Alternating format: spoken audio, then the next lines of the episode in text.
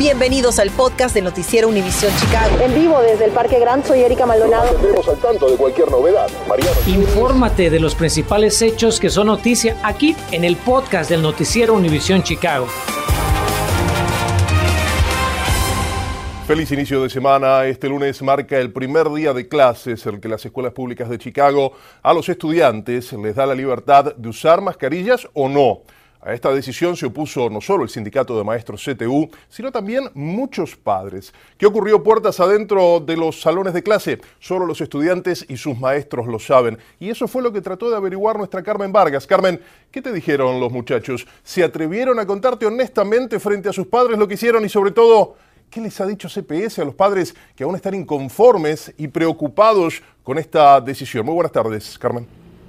¿Qué tal Mariano? Muy buenas tardes. Tuve la oportunidad de conversar con una jovencita quien me compartió que más del 90% de sus compañeros tenía puesta la mascarilla el día de hoy dentro del salón de clase y que ella la, seguirá utilizando para proteger a su hermanito. Por otro lado, el jefe de las escuelas públicas de Chicago, Pedro Martínez, alentó a los padres de familia a seguir promoviendo, a seguir utilizando la mascarilla, especialmente en aquellos hogares donde aún hay niños menores de 5 años años que no han recibido la vacuna en contra del COVID-19.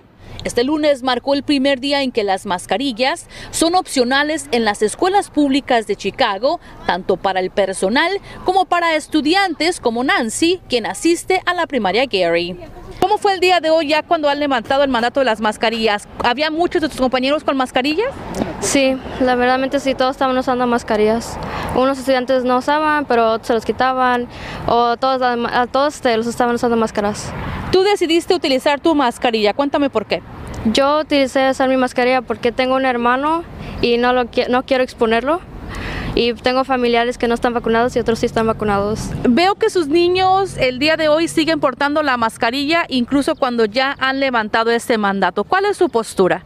Pues me siento más seguro que los traigan las mascarillas para que así se acabe todo esto de la pandemia y seguir adelante. Ya cuando tenga un tiempo pues ya se lo puede uno quitar y así nos vamos a sentir más seguros. La medida ha causado controversia, especialmente porque los niños menores de 5 años aún no pueden recibir la vacuna en contra del COVID-19. Tal es el caso de Youth, quien su abuela nos compartió que hace unos días estuvo muy enfermo y por ende seguirá utilizando la mascarilla. Mi postura es que pues está bien que todavía la sigamos usando por seguridad de nosotros también. Esta mañana el jefe de las escuelas públicas de Chicago, Pedro Martínez, estuvo en nuestro noticiero Primera Hora y alentó a las familias que lo crean necesario a que sigan con el uso de las mascarillas, especialmente donde hay niños sin vacunar. Lo que está pasando ahorita, por la primera vez en dos años, estamos visto que a nivel nacional, al nivel del estado y la ciudad y el distrito, estamos mirando que los casos están más bajos ahorita que hemos visto en todo el año. En el, en el distrito de, de, CPS ahorita tenemos el porcentaje de casos menos de 0.1% o 0.1 de un por ciento.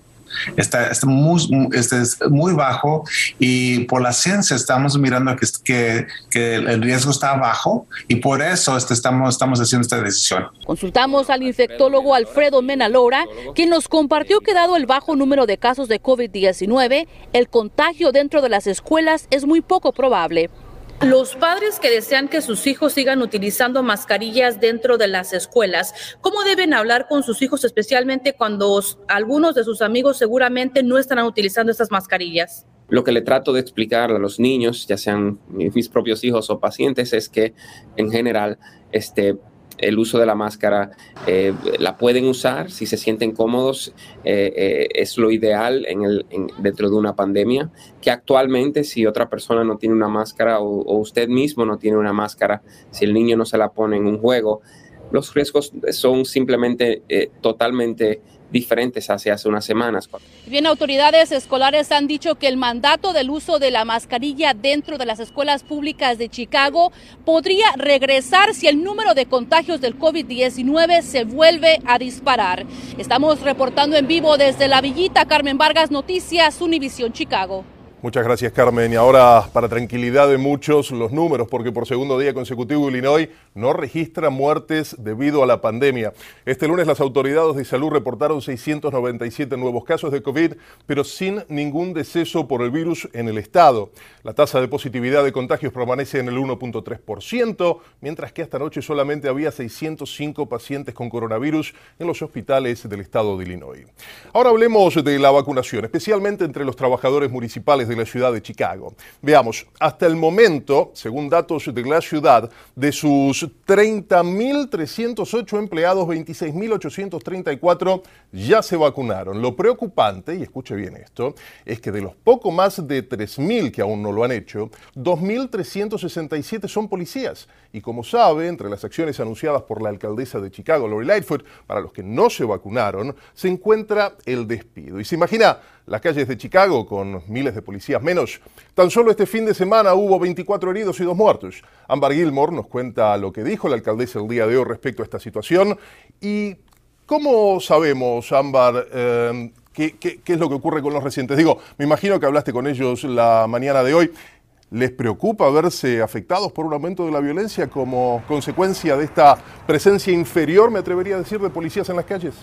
Exactamente, eso mismo lo que le preguntamos, Mariano, esta tarde a varios residentes de aquí de Chicago, qué significaría de tener casi 3.000 uniformados que no estarán patrullando sus barrios de Chicago y me dicen pues que están preocupados.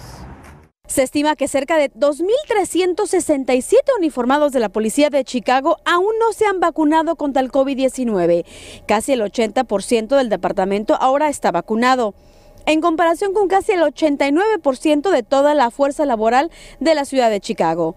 La alcaldesa Lori Lightfoot implementó una regla que exige que los trabajadores municipales se vacunen antes del 13 de marzo, o sea, ayer domingo. De lo contrario, no recibirán su cheque.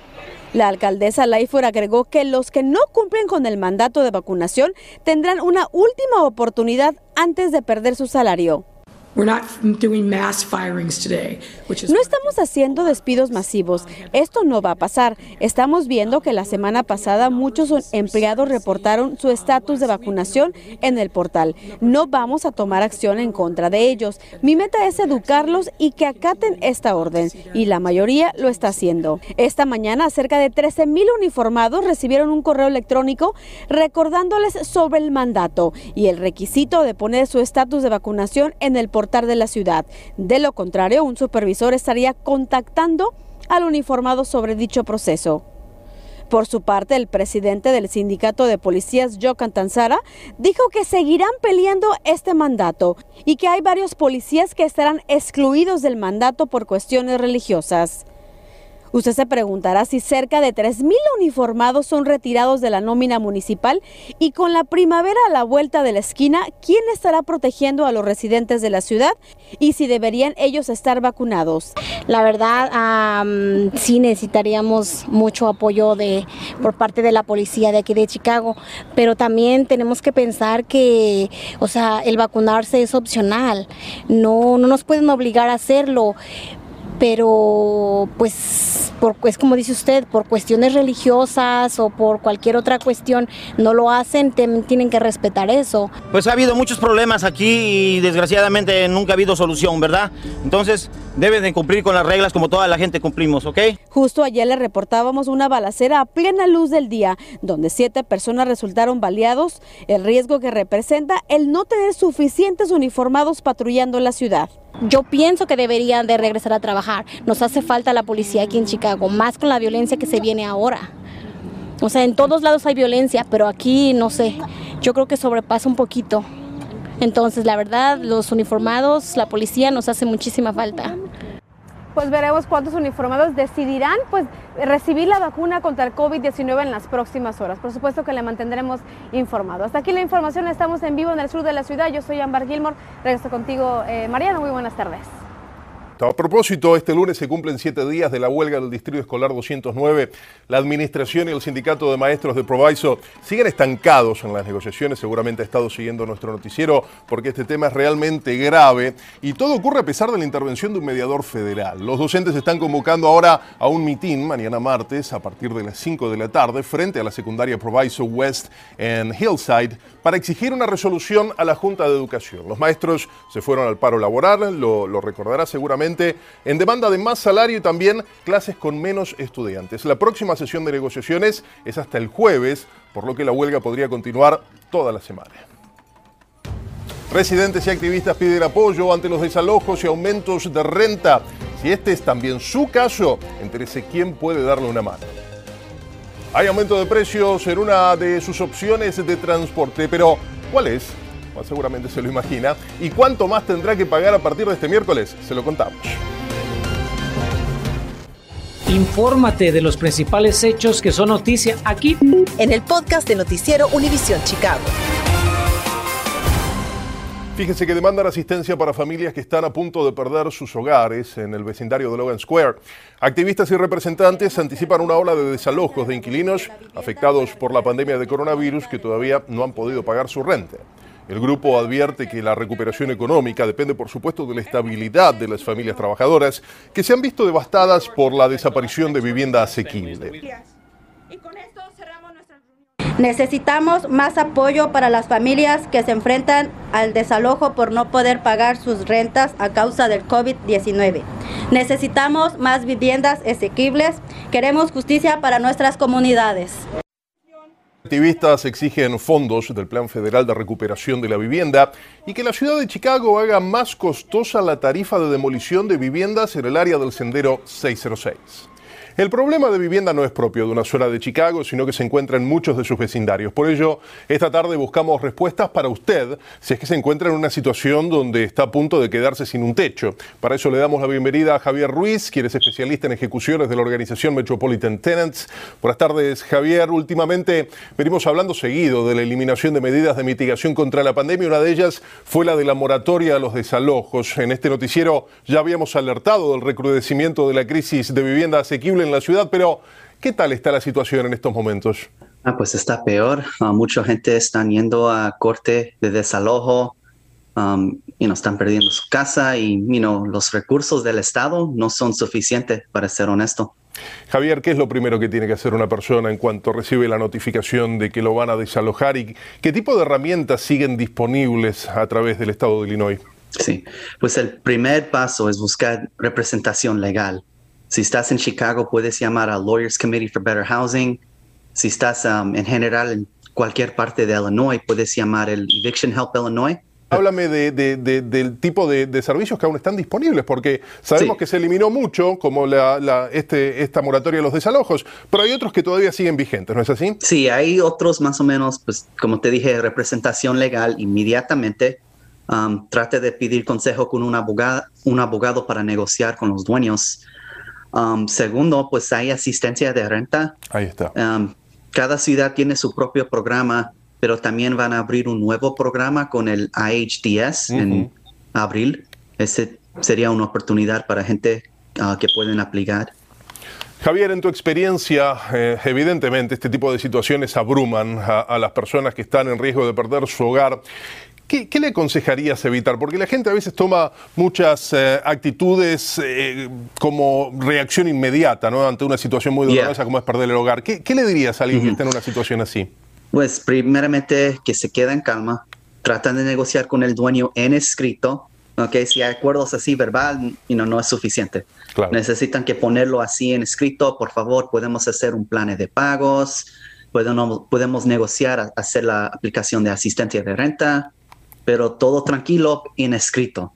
El más importante, si no está en escrito, pues no existe. Ahí está, Javier Ruiz de la organización Metropolitan Tenants. Muchísimas gracias por toda la información y por supuesto nosotros esperamos que, que la información a usted le sea de gran utilidad. Recuerdo, vamos a tenerla toda resumida en nuestra aplicación. Continuamos con el podcast del noticiero Univisión Chicago. Ahora vamos a pasar a revisar el promedio de precios de la gasolina en el estado de Illinois, como es costumbre. Este lunes el costo del combustible es de 4 dólares con 56 centavos por galón, sin ningún aumento comparado con ayer domingo. Hace una semana el precio de la gasolina en Illinois era de 4 dólares con 3 centavos en promedio. Pero escuche bien, hace un mes el promedio era de solo 3 dólares con 66 centavos. Lo escucho y me da nostalgia. Y precisamente los usuarios de Uber tendrán que pagar un poquito más por el alto precio de la gasolina. La empresa anunció que dependiendo de la ubicación de los servicios, los clientes pagarán 45 o 55 centavos más por cada viaje o 35 o 45 centavos más por cada entrega de Uber Eats. Este sobrecargo por gasolina entrará en efecto este miércoles, estará vigente por 60 días y el dinero, esto es lo más importante, el dinero irá directamente a los choferes. Gracias por escuchar el podcast del noticiero Univisión Chicago. Puedes descubrir otros podcasts de Univisión en la aplicación de Euforia o en univision.com diagonal podcast.